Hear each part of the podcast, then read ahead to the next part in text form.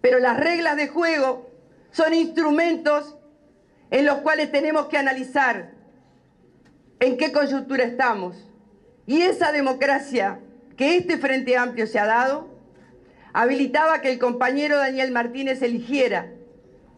Pero eso supone también que el reconocimiento de la compañera supone que va a estar en nuestro equipo para trabajar y seguir peleando.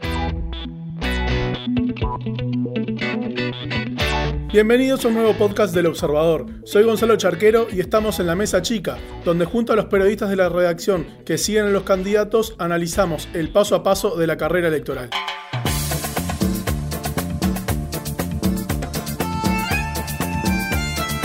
Señoras y señores, danza de nombres.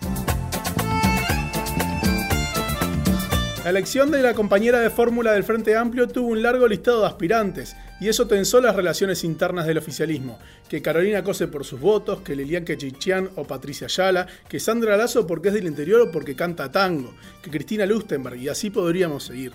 Pero todo terminó en un enredo que todavía continúa y con el nombre de Graciela Villar sobre la mesa, quien pidió que le den la oportunidad de conocerla y ya está dando que hablar. En la mesa chica estamos con Martín Tocar, que sigue a Daniel Martínez para hablar sobre la conformación de la fórmula del Frente Amplio.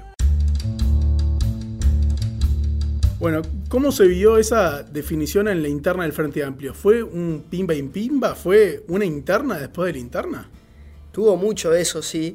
Este, primero decir, eh, y siguiendo el tono futbolístico antes que nada, buenas tardes, pero, pero también que nos dimos el placer de manejar una danza de nombres y, bibliotecas contrarias, porque bueno, también nos ayuda este, y nos hace divertirnos eh, en esto de la campaña. Pero sí, se vivió con mucha tensión e incertidumbre eh, dentro del Frente Amplio que había tenido una campaña hacia la interna súper quieta, súper...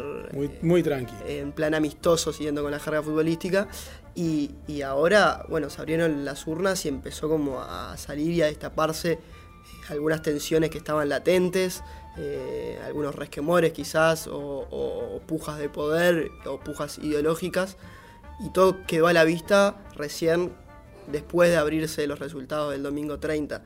Eh, y eso es uno de los principales comentarios que hoy está latente y, rondando en los pasillos del Frente Amplio, como, bueno, ahora sí estamos en, competencia y, ese chiste quizás, pero que como todo chiste encierra algo de realidad que que bueno, que ahora efectivamente después de las internas, que se supone que era allí donde iban a competir, ahora empieza a haber eh, estas pujas y estas luchas. Claro, si bien los lo que estábamos acá en la redacción te veíamos que estabas todo el tiempo prendido al teléfono, eh, es como hubo, hubo bastante especulación también sobre el nombre, aunque Martínez tenía, Villar dijo que desde el lunes ya, le habían comunicado, y eh, Martínez se lo plantea el martes a una reunión con, con Vergara y con su equipo de campaña, pero también hubo mucho, mucho de eso que, a veces entre los periodistas decimos que, la fuente te dice, si mi nombre es solución, ¿cómo, cómo fue esa semana? Sí, sobre todo porque llegó un momento en el que, bueno, todo nombre era posible y, no descartable, digamos, porque, bueno, el frente en, en un momento en el que quizás esto previo a la elección se había como especulado con la posibilidad de que incluso el tema hombre-mujer no fuera respetado. En, el entorno de Mujica se manejó, en el entorno de Martínez algunos también evaluaron esa posibilidad. Finalmente se descartó, se decía que no era viable políticamente, que era, este, que era un mamarracho, digamos, e, echar para atrás esa, esa resolución. Y además, bueno, la, definición de la fórmula blanca también este, colaboró en ese sentido. Pero sí, eh, llegó un momento en el que todos los nombres estaban arriba de la mesa e incluso Martínez, que, bueno, que, eligió un proceso siguiendo sus propias recetas, como hemos manejado acá en distintas notas, y siguiendo eh, sus, propios, eh, sus propios principios. También él lo que quería era encontrar efectivamente un, nombre este, que impactara, lo dijo esto Cose también hace, hace unas pocas horas, entonces eso también daba lugar a que se pensara fuera de la caja y eso habría la, oportunidad para, para todos esos nombres que, se fueron escuchando, incluso este, algunos eh, externos a la, a la política como comunicadoras, artistas y demás. Claro, hubo mucho de, mesa chica, pero también hubo como un, debate ampliado, lo cual generó eh, algunas eh, diferencias en la interna del Frente Amplio y, vamos a escuchar, por ejemplo, lo que dijeron Danilo Astori y también Carolina Cose sobre el método de Martínez. La verdad es que no compartimos el procedimiento seguido. Nos pareció que expuso a mucha gente que tuvo permanente exposición pública, que puede haber tenido incluso efectos eh, directos e indirectos negativos para las personas involucradas. Sobre el proceso, eh, no creo que no, que no contribuyó a la unidad, pero por eso mismo lo que estoy diciendo es que en realidad la unidad la construimos todos. Escuchábamos a Story y también a Cose, la precandidata, la ex precandidata, ya a esta altura, dijo en FM del Sol que debió googlear quién era Graciela Villar. Esto, esto muestra, como decíamos, que fue una elección eh, en, las interna, en la interna Frente que generó eh, cuestionamientos. Pero, ¿cómo sale parado ahora Martínez para, para iniciar esta campaña, esta, esta recta final? Sobre todo sale con el, con el desafío de volver a unir al Frente Amplio esta vez detrás de esa fórmula que, lleva claramente su letra y su sello. Eh, porque obviamente el, frente, como decíamos, llegó a la instancia del 30 de junio unido y, destacando que, venían de una instancia sin roces, que podían salir todos juntos en la misma foto, y ahora vemos, como lo escuchábamos recién, con, tanto con Astori como con Cose, que, que quedan como este, algunas heridas abiertas. Bueno, el desafío de Martínez es mostrarse como un, como un líder que pueda cerrar esas heridas y mirar hacia el futuro y, bueno, ir, ir, para adelante, como se dice.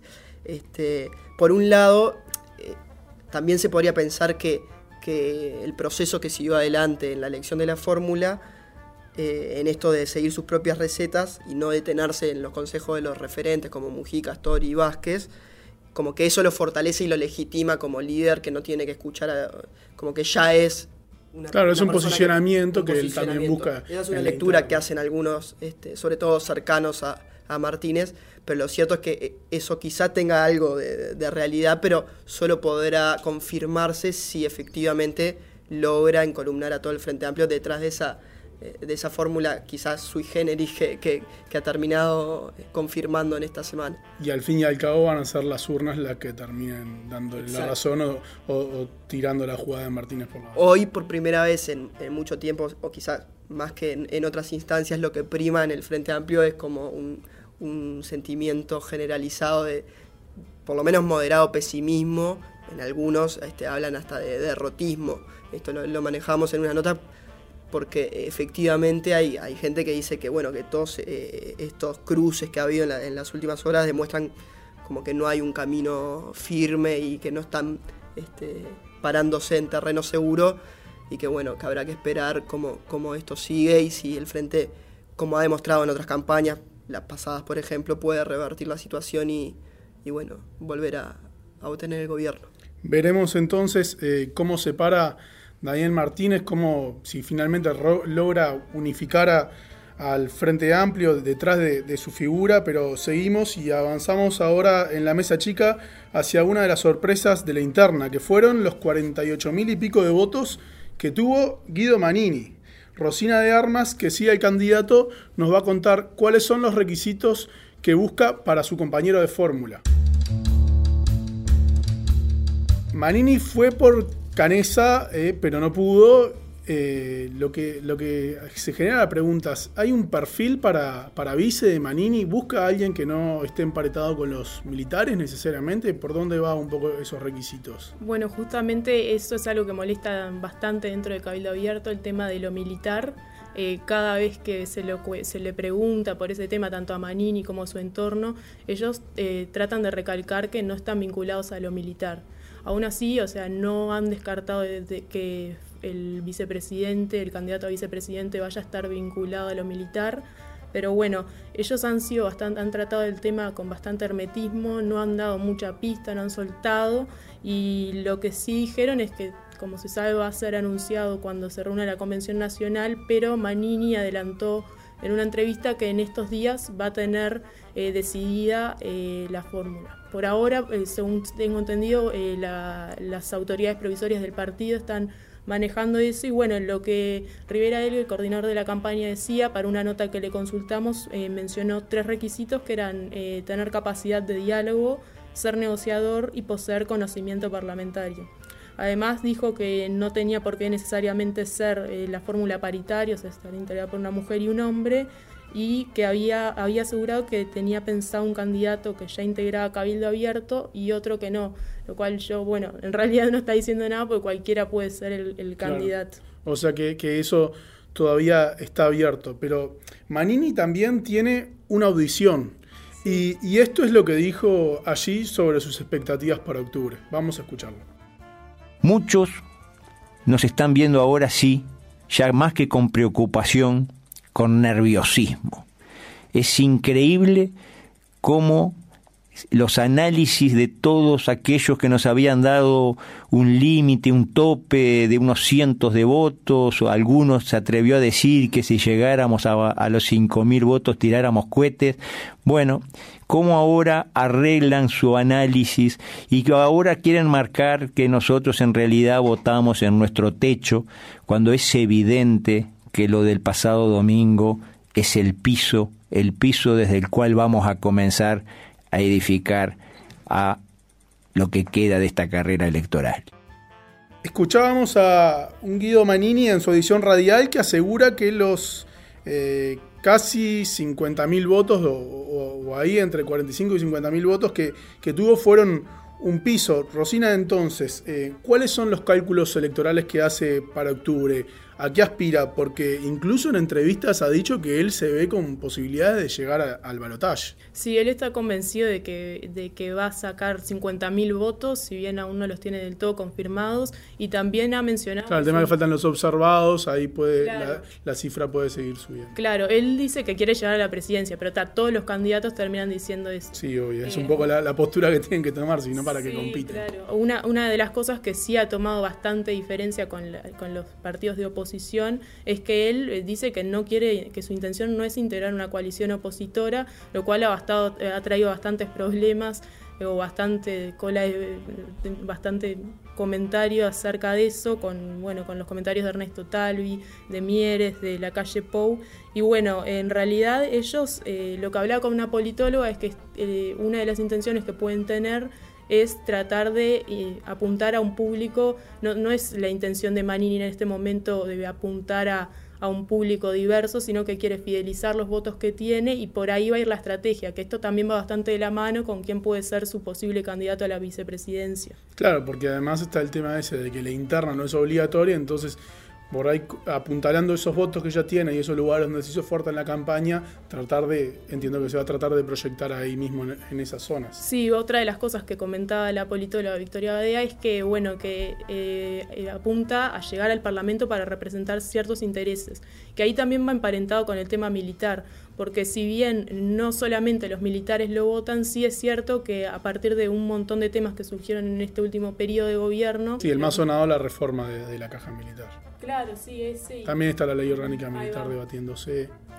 Ellos quieren, bueno, es, es, una posibilidad de que los represente a ellos y también a personas interesadas en la seguridad pública por el, rol de excomandante en jefe del ejército y también de lo que él llama valores artiguistas. Bueno, se ha expresado en ese sentido, ¿no? Bien, así que vamos a ver un poco por cuáles son los temas que, finalmente termina apuntalando.